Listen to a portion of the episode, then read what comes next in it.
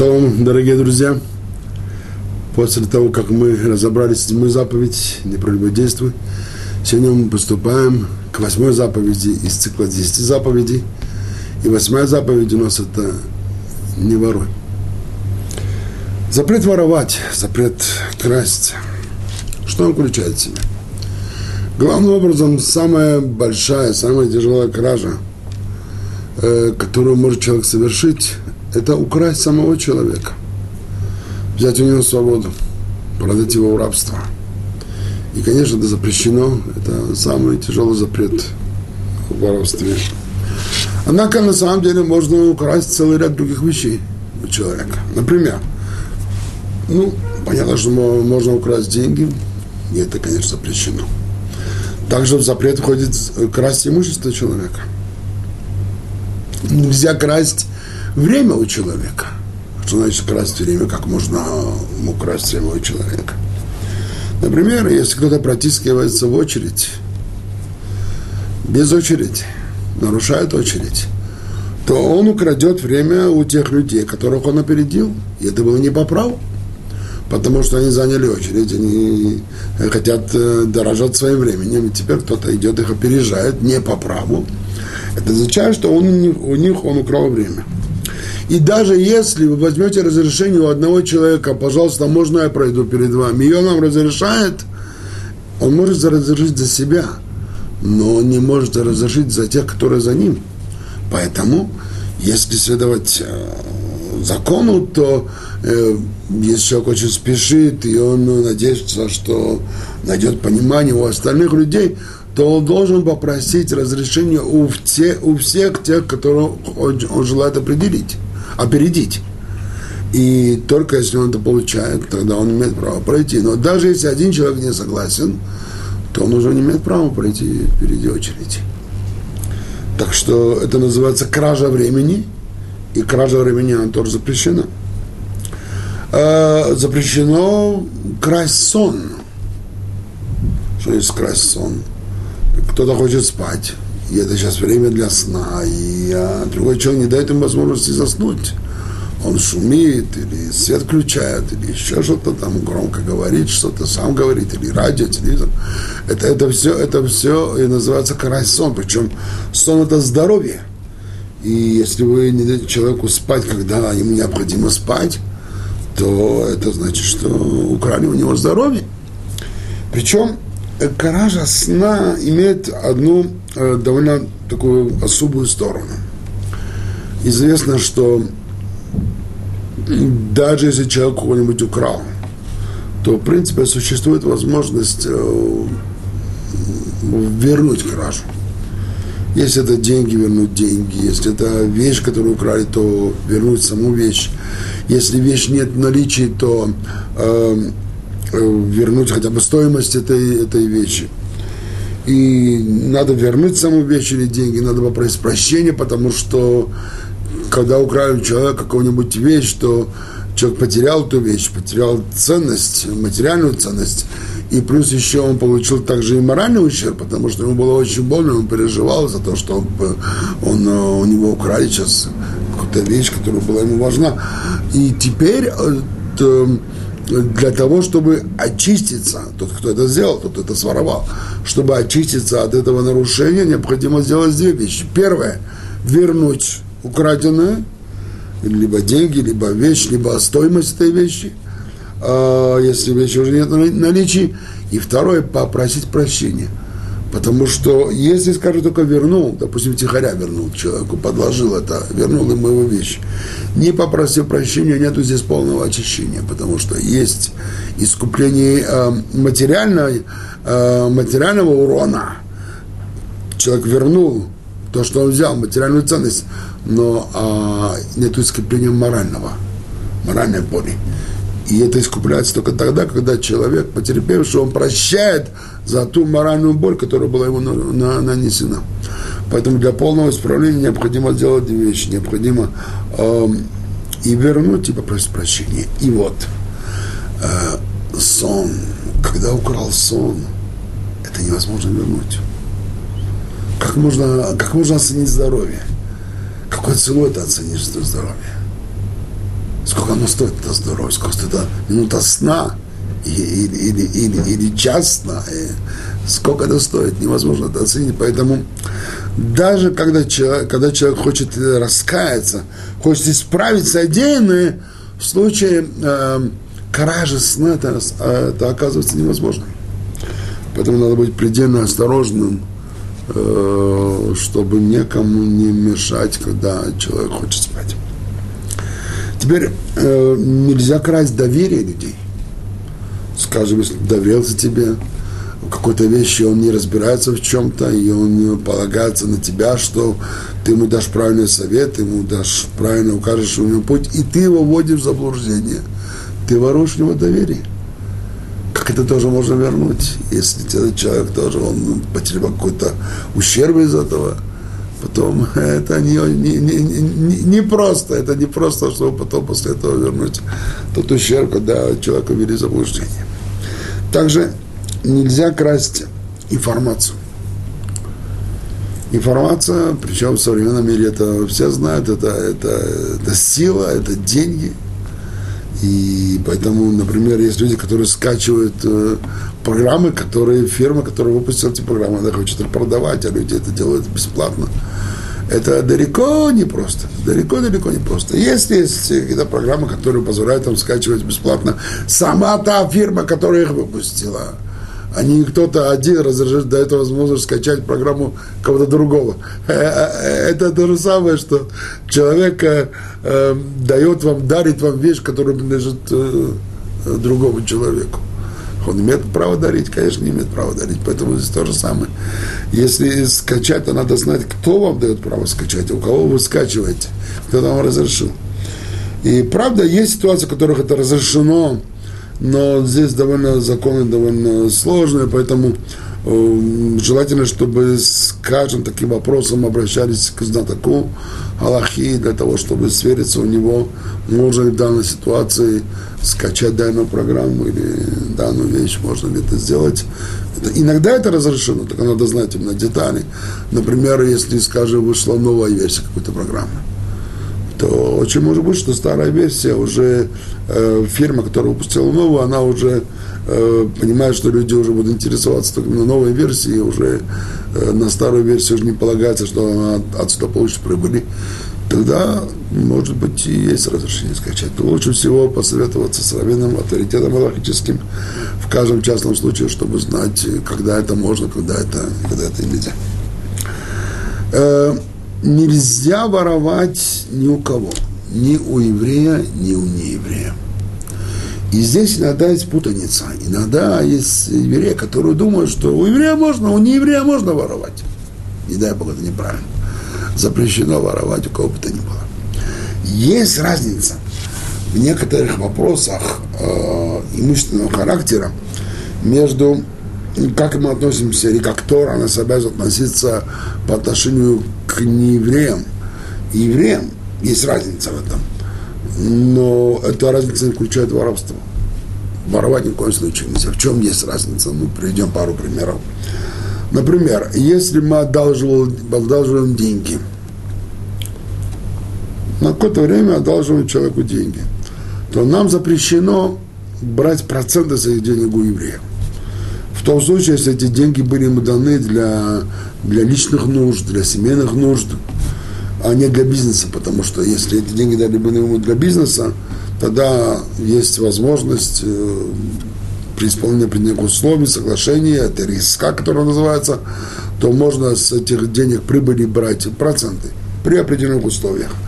Но если это деньги нужны человеку, потому что он нуждается, ему тяжело, ему не на что жить, тогда с этого запрещено брать проценты. У еврея. У нееврея нужно брать проценты. Можно брать проценты. Э, почему так? Почему так? Одно из объяснений говорит так, что поскольку законы, которые существуют среди неевреев, э, они включают взимание процентов, когда дают деньги взаймы, и таковы законы, такими законами неевреи общаются между собой, и такими законами неевреи общаются с нами, с евреями, то Тора нас не обязала по отношению к ним быть быть более праведными, чем они сами. То есть, как они к нам относятся в материальных вопросах, так же и мы с ними. Они у нас берут проценты, мы тоже у них возьмем проценты. По отношению к евреям, здесь уже указание, указание другого порядка. Не по отношению к евреям, а вот превзойди свои желания, заработать деньги на деньгами и, и не, бери, не бери с него проценты. Э, вторая сфера, в которых есть разница в материальных вещах с, э, э, между евреями и неевреями, это возвращение пропажи. Если, например, человек нашел пропажу, то, в принципе, человек потерял что-то, а другой нашел, пожалуйста, возьми себе и пользуйся. Так обычно люди ведут себя. Нашел, взял, использовал. Э, здесь тоже Тора говорит, что если это пропажа, принадлежащая еврею, обязан вернуть. Если пропажа, принадлежащая не еврею, в принципе, ты не обязан вернуть. Почему? Потому что они тоже не возвращают. У них нет такого закона возвращать пропажи. Есть отдельные люди, которые это, может быть, делают, да, но это, это уже в личном порядке, нет такого общественного закона. Потому Тора что тоже не дала такую общественную норму возвращать пропажи не евреям. Но в то же время есть очень ценное и важное указание, что несмотря на то, что это не обязаны, но есть смысл все-таки возвращать. Почему? Потому что когда не евреи увидят, что евреи возвращают пропажи, тем самым освещается имя Всевышнего. Всевышний дал евреям такое святое учение, что они даже другим народам, даже чужакам, они возвращают пропажи. Какой-то святой народ, какой же святой Бог дал им это учение. И вот во имя освящения имени Всевышнего есть такие наставления возвращать им пропажи. И в Талмуде проводится целый ряд рассказов о том, как э, мудрецы, праведники возвращали пропажи неевреям для того, чтобы осветить имя Бога, для того, чтобы осветить Тору и, и дать людям почувствовать, какой великий народ, да еврейский народ. Хотя Э, если человек будет пользоваться только, идти только по букве закона, он может сказать, что он не хочет это выполнять, и он не обязан тогда возвращать э, пропажу. В любом случае, эта разница не включает воровство. Воровать имущество или деньги у нееврея это ни в коем случае нельзя. Или, скажем, если не еврей у вас работает рабочим, вы не имеете права задерживать ему зарплату если вы работодатель, не еврею, не не еврею, должно платить вовремя, ни в коем случае нельзя это делать. Э, Все, что касается присвоения чужого имущества, когда это не по праву, это запрещено. Теперь, если э, поймали вора, вот люди видели, что вот такой человек своровал, они свидетельствуют об этом, поймали вора. Что тогда?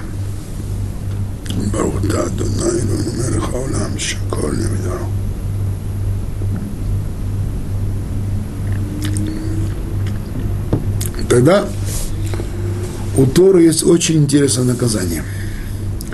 Вот как обычно в других странах наказывают, среди народа мира наказывают.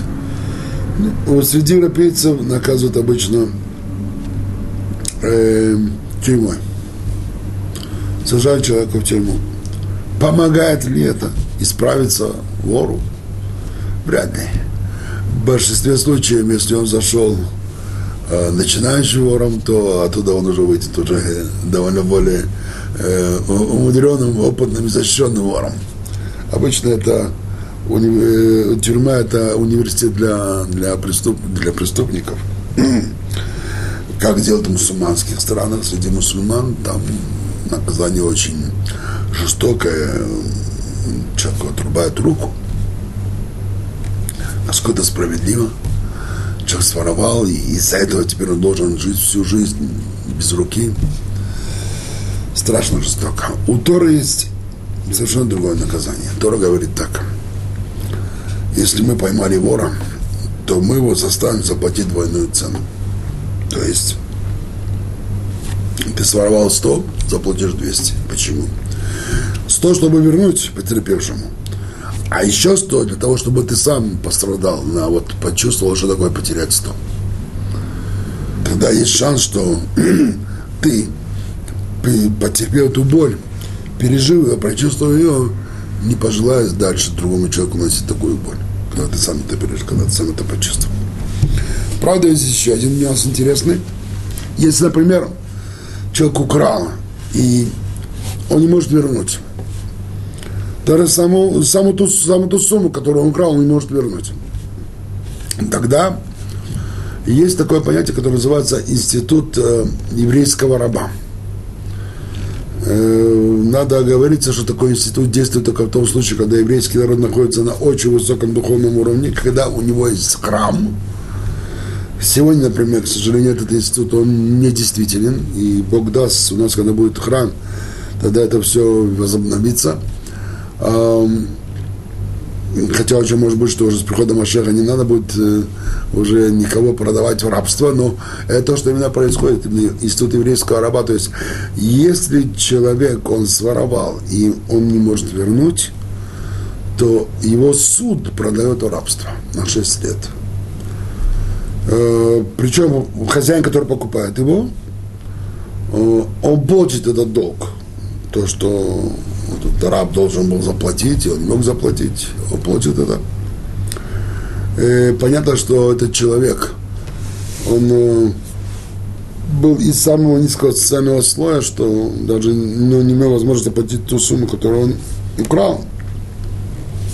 Теперь институт еврейского раба, э, как он действует? Раб попадает в атмосферу, где он должен выполнять э, желание хозяина, то есть работать на него. Э, правда, у него есть свои права, хозяин не может его унижать, не может его, например, бить или еще нет. У него есть свои права, и еврейский суд защищает э, права еврейского раба. Это не то понятие раба, которое было, скажем, в Америке с неграми, или то, что мы читали в свое время в детстве в хижине дяди Томы. Нет, это, это совершенно другое понятие рабства. У еврейского раба есть его э, обязанности, есть его права. Вот обязанность входит то, что он должен служить хозяину и исполнять работу, которая необходима хозяину. Но в то же время, например, хозяин не имеет права заставить раба работать ту работу, которая унижает человеческое достоинство. И, например, он не может дать ему работу, которая бесцельна. Вот э, иногда бывали в концлагерях э, немцы, когда не было какой-то продуктивной работы для узников, что они делали? Их выстраивали в круг, и каждому давали кучку песка, лопату в руку, и они перекладывали э, песок из кучи в кучу так по кругу, на самом деле ничего не производили, но работали. Это было часами, когда это делаешь, это, это было страшно тяжело. Это вот бессмысленная работа. Заставить человека работать ради того, чтобы он работал, ничего не производя. Вот такую работу еврейскому рабу невозможно дать. Да, он будет делать работу, которая необходима для хозяина, который что производит, что делает. Но что вот эта работа, ради работы это нет. Это унижает человеческое достоинство, безусловно, это нет. Э, в то же время у раба есть свои права. Какие права у него есть? Э, например, э, хозяин обязан дать еврейскому рабу те же экономические условия жизни, в которых живет он сам. Тому-то приводит таким образом. Если у тебя есть две подушки пуховые, одну должен дать рабу. Если у тебя есть одна подушка, то должен дать ее рабу. Пожалуйста, купи себе другую. Ты не можешь жить в условиях лучших, чем условия, в которых ты держишь своего раба. Ты должен раба поставить те же экономические условия, которые живешь ты сам. Если, например, это перефразировать на современный язык, то на какой машине будет ездить хозяин, такую же машину он купит своему рабу. Так я слышал, вот это, что вот так, так это должно выглядеть. Почему это делается? Ведь на самом деле институт еврейского раба – это система воспитания. Раб должен увидеть, что вот он преступник, он человек, который опустился на самый низкий социальный уровень в обществе. И его купили как раба. Посмотрите, каким образом относится к его человеческому достоинству. Каким образом дорожит этим достоинством. Э, смысл в том, что когда он выйдет через шесть лет рабства на свободу, чтобы у него не было больше желания воровать. Чтобы он почувствовал, что такое любовь между евреями, что такое любовь, забота о другом человеке.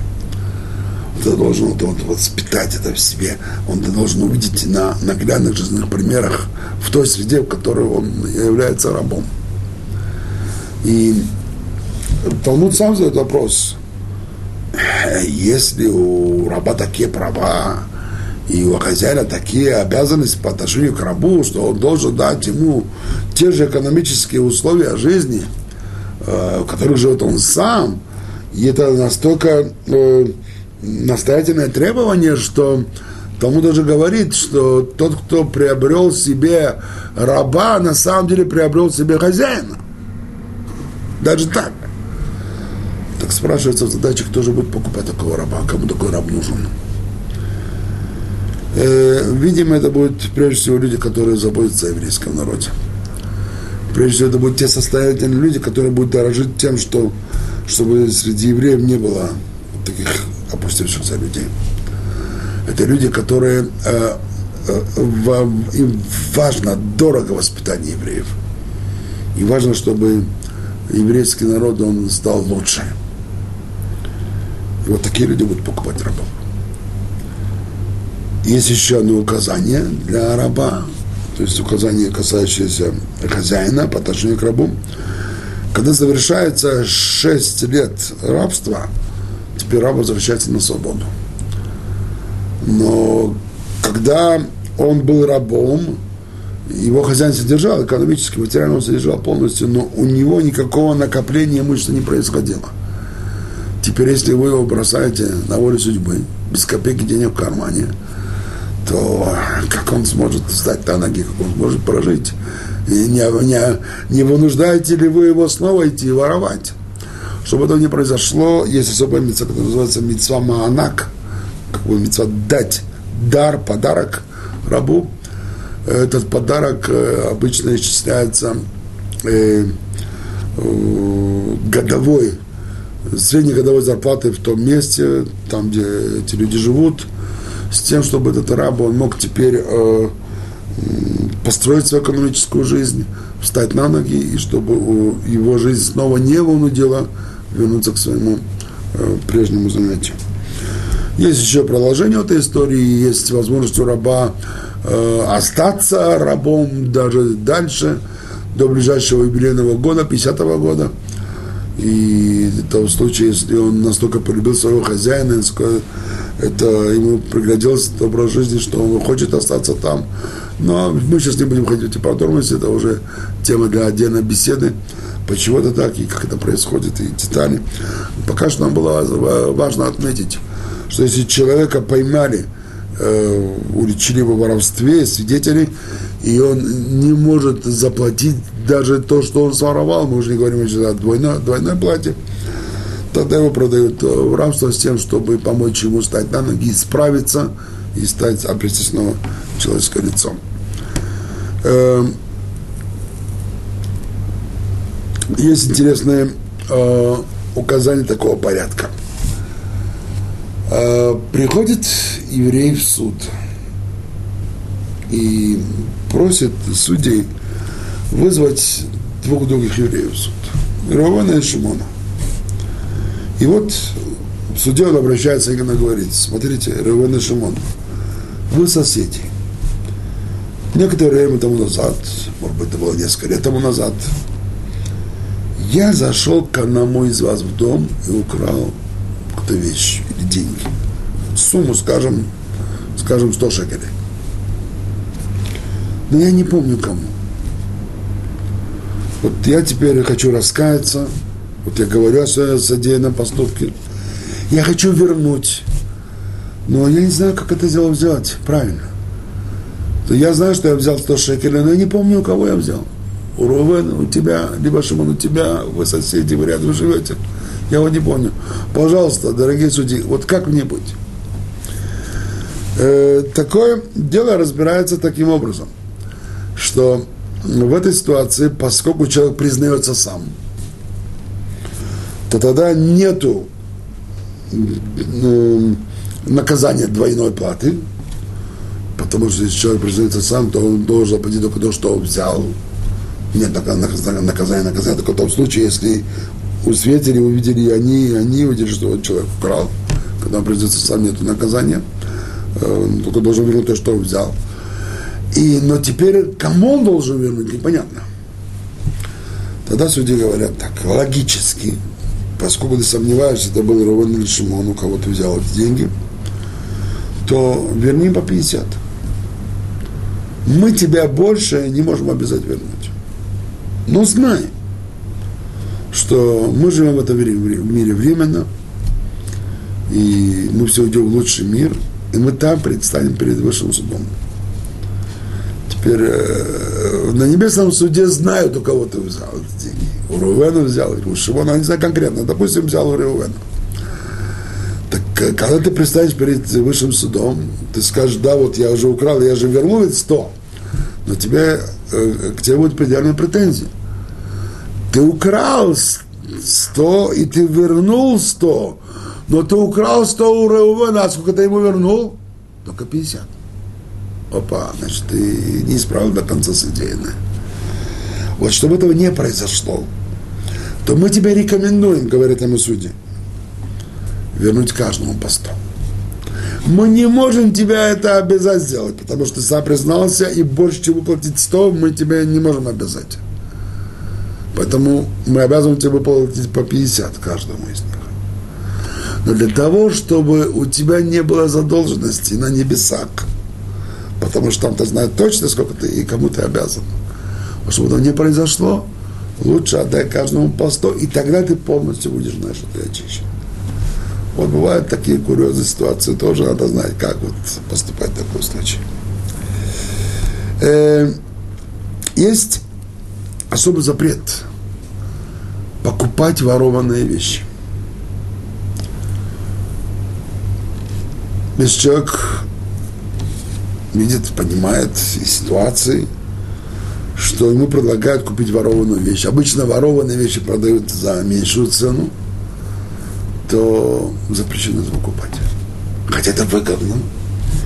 И человек может сказать, я же не воровал, я только покупаю, я же плачу за это деньги. Но это нельзя делать. Почему?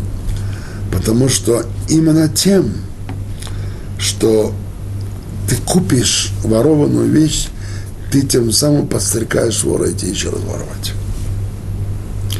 Потому что если бы у него не было бы рынка сбыта, зачем надо было воровать?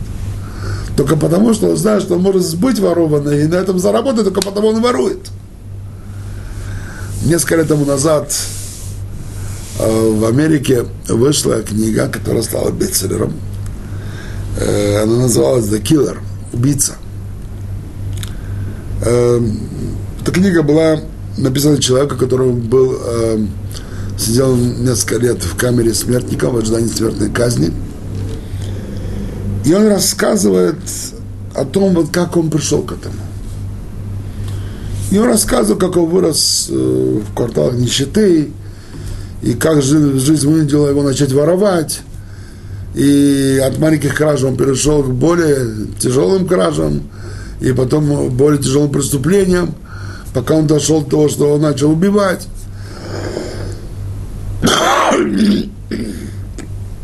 И так он последовательно излагает свои героические похождения.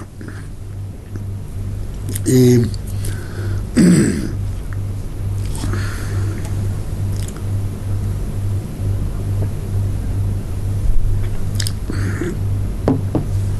в каждом этапе когда его преступление стало видеть все тяжелее и тяжелее, он обвиняет людей. На самом деле они вынудили его к тому, что он начал делать преступления. Если бы он не вылез бы в кварталах, трущобах, вообще бы начал бы воровать. Когда он потом начал воровать э, там, э, машины, или он начал воровать, сначала он воровал радиолы из машин, проигрыватели из машин, то он говорит людям, так э, вы же у меня их покупали. Если бы вы у меня их не покупали, я что, был дураком, чтобы пошел бы воровать просто так? Зачем это было бы? Так вы у меня покупали, потому что вам это было выгодно, я вам это делал, продавал по дешевке. А типа, потом же вы же меня ловили и осуждали за то, что я воровал. Несправедливость. И так вот, вот такой логикой, такой э, искривленной логикой вот, обвиняют людей в своих преступлениях.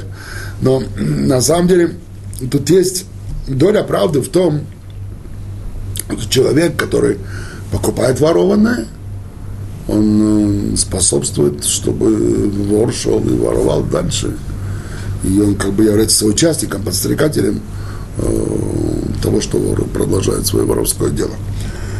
Поэтому нельзя, нельзя покупать ворованное. Если, конечно, мы понимаем, что ворованное, и там не подозреваем, должен отказаться от этой сделки. Более того, Рамбам указывает, что, э, скажем, человек вор, который сам теперь хочет раскаяться своим содеянным, если он знает, у кого он украл, то он пойдет и э, вернет.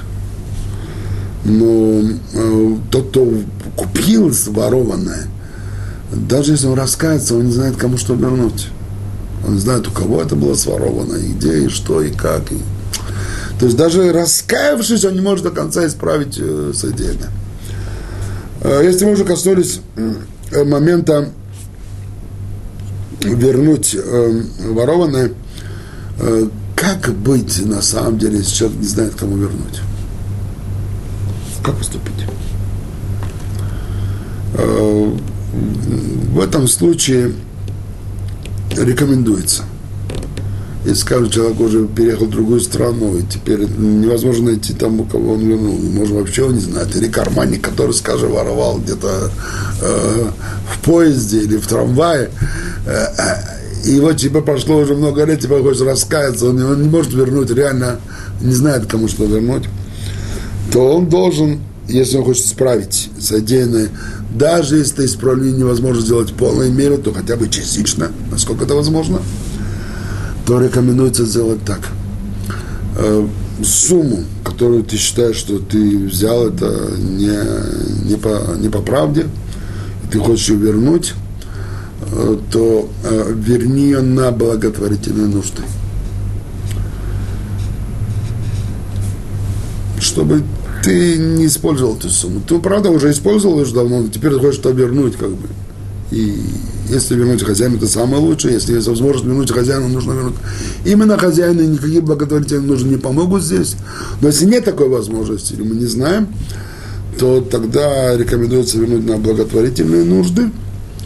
Э, одно из намерений состоит в том, что может быть тот человек, которого украли, может быть, он тоже воспользуется э, тем благом, которые вот сейчас э, этими деньгами делаются, да там вы хотя бы частично ему можете вернуть э, э, тому, у кого это взяли. Не всю сумму, хотя бы частично. Ну, по крайней мере, существует возможность, что, во-первых, вы не получаете этих денег удовольствия, вот вы их из своих рук сняли, эти деньги. И теперь эм, может быть, даже человек, которого взяли, может быть, есть, существует шанс, что он тоже какое-то удовольствие этих денег получит.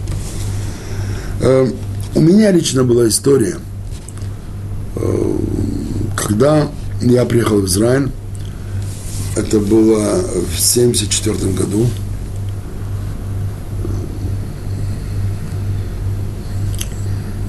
тридцать шесть лет тому назад, уже сказал, 37 лет тому назад – и я был тогда студентом, э, мне было 18 лет. Я сначала учил язык в Кибуце, в Зотьяме, это около Кесарии, недалеко от Хедеры. Потом я поступил на подготовительные курсы при Хайском технионе. И потом я поступил в школу младших инженеров там, при Хайском технионе. Э, и, ну, студенческая жизнь, она нигде нелегкая. Стипендия, которую мы получали, нам платил Сахнут, она была очень важна, но через две недели от нее уже ни копейки не оставалось, надо было что подработать. И вот излюбленная подработка студентов, это была, э, это были сторожевые работы. То, что называлось нас шмировать, от слова шмира, шмор, сторожить, охранять. Мы работали сторожами, охранниками разных объектов – Э, и иногда удавалось нам ночью поспать, и тогда мы могли утром ходить слушать лекции. Что когда получалась возможность совмещения э, учебы с небольшой подработкой. И вот э, как-то я попал на э, сторожить строительный объект в недалеко от Хайфы, в Кират Ата. Этот строительный объект принадлежал известной фирме Солел Боне. Это известная, известная строительная компания в Израиле. Эм, и вот там была сторожевая будка, можно было спокойно, спокойно там посидеть. Эм, была же кроватка, можно было, было полежать. И не всегда это, такая возможность представлялась, надо, надо было находиться под открытым небом всю ночь. А тут как раз было все как-то устроено. Но самое-самое важное было то, что там был телефон. И к тому времени я приехал в Израиль один. Я не общался с своими родными уже полтора года. Они приехали еще через, через полгода после этого. И мне предоставилась возможность позвонить матери. Я позвонил домой, в Союз. Э, для мамы это был большой сюрприз. Мы поговорили с ней, она от волнения э, большей частью плакала и больше говорила. Я рассказал в нескольких словах, как я живу, чем занимаюсь. Правда, мы Э, переписывались, тогда еще не было возможности такого свободного общения, как сегодня, взял и позвонил. То надо было это все делать через коммутатор, через центральную. Также я позвонил через центральную. Когда мы кончили беседу, я не знаю, почему так произошло. Но я снова позвонил в центральную и спросил, а сколько минут я говорил? И мне ответили, что я говорил 13 минут. Почему я это сделал, не знаю. Но это запомнил. К тому времени я был совершенно светским человеком. К сожалению, тогда я еще не выполнял заповеди. И у меня путь приближения к Торе начнется после этого только через пять лет. Когда я даже буду жить в Тель-Авиве и познакомлюсь с раввином, который начнет со мной беседовать на тему Торы, который познакомит меня с Торой. И потом начинается это длительный процесс э, приближения, возвращения к истокам, возвращения к Чуве. Этот э, многомесячный процесс, а то и больше, чем месяц, наверное, год с лишним он длился, э, в результате которого я решил оставить Тель-Авив и решил поехать в Иерусалим учиться в Ишеве. Э, вначале я еще не знал, буду ли я соблюдать заповеди. Нет, меня очень заинтересовала Тора, ее мудрость. Я хотел подчеркнуть знания Торы как можно больше. Это меня влекло. И вот когда начал уже заниматься вещами в Иерусалиме, э, то на каком-то этапе я узнал, что ворованно надо возвращать. Я вспомнил, что да, вот я воровал телефонный звонок, и это надо вернуть. Я решил пойти в филиал этой фирмы Солодбона в Иерусалиме. Э, мне было очень неудобно рассказывать секретарше о том, что я вот пять лет тому назад когда был студентом в Хайфе, я своровал телефонный звонок, телефонный разговор, и я хочу это вернуть. Она сказать, не поняла вообще, что я не хочу. Э, она посоветовала мне ехать в Хайфу, там, где это произошло, и там разбираться, на самом деле, это было не важно, потому что это тоже, та же фирма, это та, та же касса. Но, видимо, просто мое поведение оказалось очень странным, потому что, наверное, не каждый приходят люди говорят, я своровал, хочу вернуть. Когда я приехал в Хайфу, э, то я попросил э, аудиенции с, э, с главным бухгалтером и сказал секретарше, что у меня есть долг в вашей фирме, я хочу вернуть, не э, сообщая подробности. И когда, значит, когда меня завела главному бухгалтеру, то я ему уже сказал, сказать, уже подробностях – что вот я вот будучи студентом вот так и так поступил, мне очень неприятно, что это сделал, я осознаю свою ошибку, свой грех, и сейчас прошу мне дать возможность э, заплатить, сколько стоит 13 минут разговора, с Советским Союзом. И, пожалуйста, если можно позвонить телефонную компанию, и сколько это стоит, я это заплачу, и я прошу меня простить за этот поступок. Он тоже меня не совсем понял. Во-первых, он не поверил. Э, думал, я его разыгрываю, и тогда он начал сказать, на меня кричать, ах ты негодяй, как тебе не стыдно, тебе дали возможность учиться в высшем учебном заведении, а ты пошел и воровал. Я ему сказал, смотрите, я очень переживаю за это. Я приехал сюда с личными вещами, предполагая, что, может быть, мне надо будет какое-то время сидеть в тюрьме. Но я готов на это, потому что у меня есть цель очиститься от того камня, который на мне висит. И я только прошу меня помочь это сделать. А он говорит, я сейчас позову полицию, сейчас тебя посадят. Я говорю, пожалуйста, делайте что угодно, лишь бы я хочу это дело за, закончить. Когда он понял, что он серьезен, что я серьезен, вдруг он обращается к секретарше по телефону, она была в другой комнате, говорит, пожалуйста, занеси нам два стакана чая, закрой двери, никого не упускай, и телефонные разговоры ко мне не переводи. Я думаю, сейчас не будет. И вот э, э, она занесла два стакана чая, я сижу там, сейчас я об этом говорю, как-то рассказываю легко тогда, я очень переживал, я, у меня был холодный пот, я, мне было стыдно, я весь был красный, мне было очень тяжело тогда. И я уже хотел уже кончить это все и бежать оттуда, уйти. Э, а он, пожалуйста, пожалуйста, говорит, Хайм, попейте чай. Ну, надо это подходить до конца, нету выхода. Я пью чай, такая тишина стоит. И вот перед нами человек, такой в галстуке, такой представительный человек, примерно почти 60 лет. Э, и вдруг он обращается ко мне и говорит, Хайм, а ведь ты счастливый человек, Хайм. Говорю, я счастливый человек, посмотрите на меня. Посмотрите, на мне уже цвета нету, я весь в поту холодном, мне, мне стыдно, я переживаю. И... Нет, говорит, ты счастливый человек. Вот ты совершил, говорит, ошибку. Вот ты согрешил. Да, говорит, вот ты взял и позвонил по чужому телефону, не спрашивая разрешения. Вот час, говорит, ты пришел сюда. И через несколько минут ты заплатишь этот долг. И ты отсюда выйдешь чистым. Сбросишь с себя такой огромный камень. Избавишься от греха. Ты счастливый человек вдруг он говорит, ты знаешь, сколько у меня, говорит, таких преступлений. Что то говорит, твой телефонный разговор по, отношению к этому, это, это мизер. Вот что мне, говорит, с ним делать, с моими грехами. Я был тогда в состоянии, что не, не мог быть психологом никакой, для этого человека тоже. Э, я только набрался силы и сказал, что смотрите, Главное, чтобы вы пожелали искренне и исправить эти преступления. И я уверен, что вы найдете дорогу, как это сделать.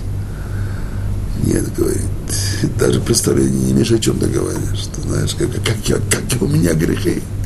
Ты знаешь, сколько их у меня. Неужели я это, я это никогда не смогу исправить? Я сказал, что если вы будете искренне это желать, вы найдете путь, Всевышний вам покажет путь, как это сделать. Только пожелайте искренне. Вот так мы вот закончили пить чай, и тогда мы позвонили в телефонную компанию Безек, спросили, сколько стоит раз телефонного разговора. Я эту сумму положил на стол. Кстати, он не хотел брать. Он говорит, не надо говорит, платить. Я говорю, ни в коем случае. Я пришел для того, чтобы уйти отсюда, не заплатить. Я пришел для того, чтобы... Он говорит, я прощаю. Не, я хочу, чтобы меня прощали. Я хочу, чтобы заплатили. Я знаю. Вы не имеете права прощать мне то, что не вам принадлежит. Это принадлежит не ваши деньги, это вашей компании деньги. Вы должны это взять. Хорошо, тогда он взял эти деньги, написал мне квитанцию о приеме этих денег. Я ушел. На самом деле, это, на самом деле это было огромное облегчение. Почему я рассказываю? Это может быть, не так уж приятно рассказывать о своих грехах. Но я рассказываю, потому что мы выросли в обществе, где взять чужое, ну, сказать, что было разрешено, может быть, не так, но это было почти разрешено. э, брать казенное имущество, это, конечно, сказать, на это закрывали глаза и смотрели на это сквозь пальцы. И можно исправить. Каждый, кто знает о себе, что что-то подобное делал, что подобное присваивал чужое имущество, если будет прилагать искренние усилия, чтобы это исправить, он найдет как это исправить. Я желаю, чтобы вы это исправили. Скажем еще несколько замечаний э, в связи э, с нашей темой –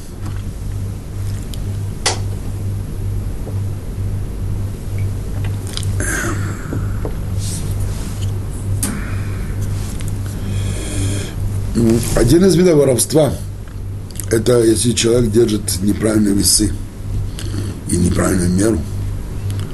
Скажем, э, когда вот взвешивали на гирях, гирями, э, чашках, написал килограмм, а там всего 950 грамм. Значит, каждое взвешивание – это на самом деле воровство. Это нельзя. Или если мерка метра, там 98 сантиметров – это снова воровство. Это все это, это виды, виды воровства, которых нужно остерегаться, которые, которых нужно держаться подальше. Более того, если человек обнаружил, время от времени должен вообще проверять свои весы, если человек обнаружил, что у него неправильные весы, неправильные гиры, гири у него, то нельзя их вообще держать у себя. Нужно их захоронить в землю, чтобы они вышли из использования, чтобы никто случайно это не использовал потому что человек, может быть, другой не знает, что там не хватает, и, и тогда он, не ведая того, будет э, делать нарушение. Иногда идешь на рынок, и есть всякие махинации у продавцов. Иногда человек кладет даже на электронные весы, кладет э, то, что купил фрукты, овощи, и пальчиком немножко прижимает, чтобы вес был побольше. И я видел еще один такой изощренный способ – вот, например, вы хотите купить э, там 3 килограмма картофеля. Берут кулек, накладывают картофель. Теперь э, продавец знает примерно, что там сейчас немножко не хватает до 3 килограммов. И вот он берет это, кладет на весы, нажимает чуть-чуть, чтобы показало 3 килограмма, говорит, пожалуйста, 3 килограмма. А там 2 800, 800 грамм. Это все виды воровства. Это все называется настоящее воровство. И конечно, надо быть очень-очень осторожным, чтобы ничего продуманного человек не сделал. Есть такой интересный вопрос. Вот можно ли воровать у вора? Э, в принципе, что вопрос? Вопрос не стоит так, что, скажем, кто-то своровал какую-то вещь, и поскольку он вор, имеет кто-нибудь другой прийти у него и воровать. Нет, это, это не вопрос. Почему? Потому что тогда есть два вора. Он вор, и ты вор. Конечно, нельзя воровать. То, что он ворует, это никому не дает права у него тоже воровать. И он вор, и другой человек тоже вор. Вопрос стоит вот таким образом. Допустим, Раувен украл у Шимона какую-то вещь. Раувен, он что такой, здоровенный детина – и Шимон не может прийти и забрать у него вещи, потому что Реувен ему грозится, он не, не позволяет ему эту вещь взять. Шимон, Шимон не получает свою вещь. Нет справедливости. Идти его в суд тащить, он боится, потому что Реувен грозится, там набьет ему хорошенько, у него зубы посыпятся. Тогда Шимон думает так, а вот если я зайду и свою вещь тихонечко возьму, чтобы его не заметил. Я сворую, сворую свою же собственную вещь. Имею ли я это право? В принципе, логически говоря, в чем вопрос? Свою собственную вещь, конечно, можно взять. Вроде бы так можно было бы рассуждать. Талмуд говорит так. На самом деле, э, человек, который, который так поступает, то есть он ворует свою же вещь, потому что он не может забрать это справедливым образом, потому что э, э, Рувен, который у него своровал, украл эту вещь, так он, э, он э, человек, э, э, преступник, разгильдяй, бандит, нельзя, он, он не дает. И теперь Шимон ставит вопрос, может он своровать у него втихаря эту вещь. Принципе, пожалуйста, и, и, твоя же собственная вещь, конечно, можешь взять. Талмуд не рекомендует это делать. Не рекомендует. Он говорит, потуровала сумку. То есть, э, в принципе, тебя нельзя обвинить, потому что ты взял свою собственную вещь, которая тебе принадлежит. Но поскольку ты это сделал путем воровства, то тем самым, само то, что запланировал это воровство, то, что сказать, у тебя там ухитрился, это все сделал, ты в себе тем самым выработаешь э, способности воровства ты в себе выработаешь эти э, навыки воровства. И тогда очень может быть, что они в тебе проявятся, и там, где это уже легко оправдание, оправдание может иметь. Поэтому лучше этого не делать. То есть наказания за это нет, конечно, у тебя, но лучше этого не делать. Асур. Лучше этого не делать. Чтобы себя не испортить, чтобы себе не навредить.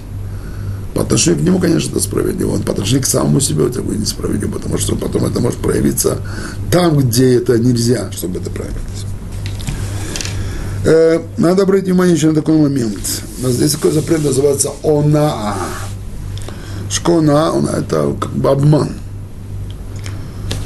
Вот бывает на рынке, когда начинается сезон клубники, идешь, смотришь на прилавке лежит такая клубничка большая, большая, большая.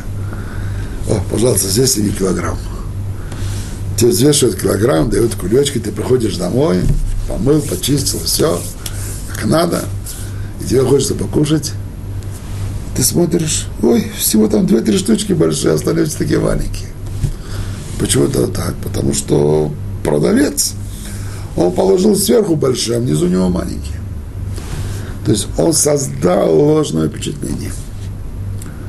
Он создал впечатление, что как будто бы все кубики у него большие, и тем самым он привлек нас как э, клиента, и он ввел нас в заблуждение. Это нельзя делать. Человек должен знать, что ты ему продаешь.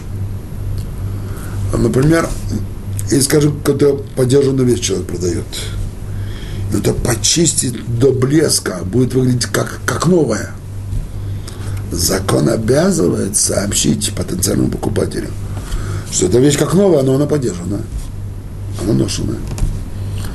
То есть, пожалуйста, ты можешь ее привести в нормальном порядке, в нормальном, в нормальном состоянии, чтобы она хорошая вещь, чтобы ты заполучил достойную цену, это ты имеешь право, но только не вводить человека в заблуждение, чтобы он подумал, что было новое. Нет поскольку это поддержано, ты не имеешь права сделать так, чтобы было что-то новое. Как новое, да, но не новое. Это да. Теперь, так, бывает проблема еще с продажей машины, например. Человек продает машину. У машины какие-то дефекты определенные. Многие делают так, вот, э, потенциальный покупатель, значит, он то, что увидит сам дефекты, пожалуйста, увидит, то, что он не увидит, это его проблемы. Главное, чтобы он купил, заплатил. Потом он уже с претензиями, уже никто не будет слушать его претензии. Это уже твоя проблема. По закону это не совсем так. Потому что мы не имеем права вводить заблуждение.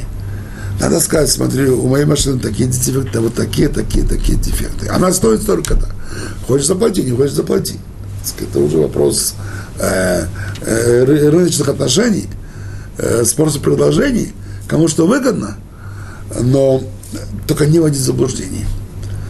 Или когда, например, человек покупает квартиру или снимает квартиру, вроде бы входишь, вроде бы все нормально, осматриваешь, все хорошо вроде. Если когда уже снял квартиру, начинаешь там жить, э, вдруг там или там что-то э, кран не работает, или там э, свет испорчен, или еще канализация там что-то течет, еще что-нибудь, и тогда приходишь э, с претензией к хозяину, и он говорит, извини, дорогой, ты разве не видел, что ты брал? Почему ты не провел? Это твоя проблема. Снова, это все нельзя, это все, э, это все нарушение, которое совершает хозяин. Ты должен человеку сказать, вот то, что я тебе хочу продать, такой-то такой дефект, такие-то неполадки, стоит столько-то, пожалуйста, тебе выгодно, бери, невыгодно, не бери но не вводить людей в заблуждение тоже часть воровства, это тоже один из оттенков воровства. Эх, хочу завершить нашу беседу, дорогие друзья, одним ценным указанием, которое в свое время получил от нашего святого учителя, Раба Ицака Зильберан, Зехар Садик Левраха, который мне как-то сказал, я помню.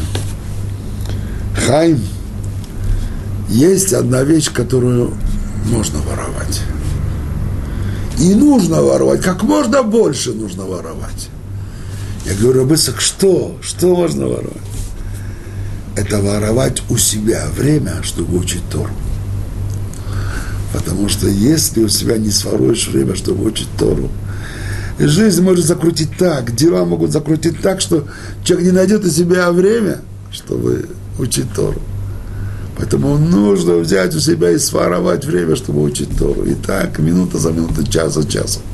Вот это единственное воровство, которое, воровство, которое разрешено. Вот, дорогие друзья, я вам желаю, чтобы никакого другого воровства никто из нас не совершал. Чтобы это было нашим единственным воровством. Чтобы мы воровали у себя побольше времени, чтобы учить Тору. Большое спасибо за, за ваше внимание. Желаю всего наилучшего. До свидания. Шалом.